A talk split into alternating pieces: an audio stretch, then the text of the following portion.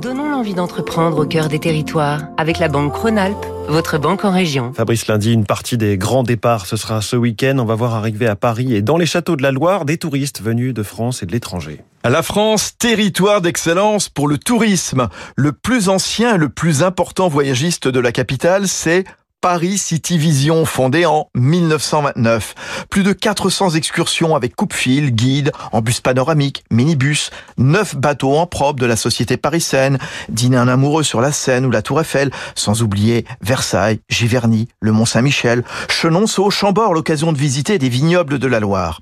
Paris City Vision accueille 800 000 touristes du monde entier en année normale.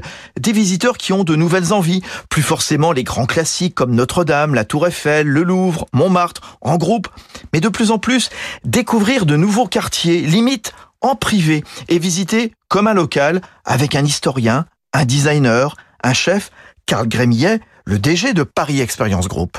On a de plus en plus de demandes aussi pour des visites un peu insolites ou qui sortent de l'ordinaire, sur des visites thématiques, ça sera sur l'histoire de la mode par exemple.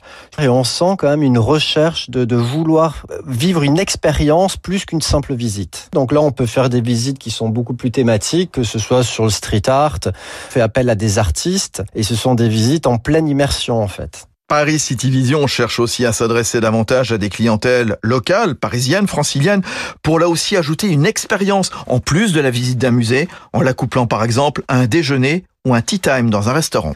C'était Territoire d'excellence.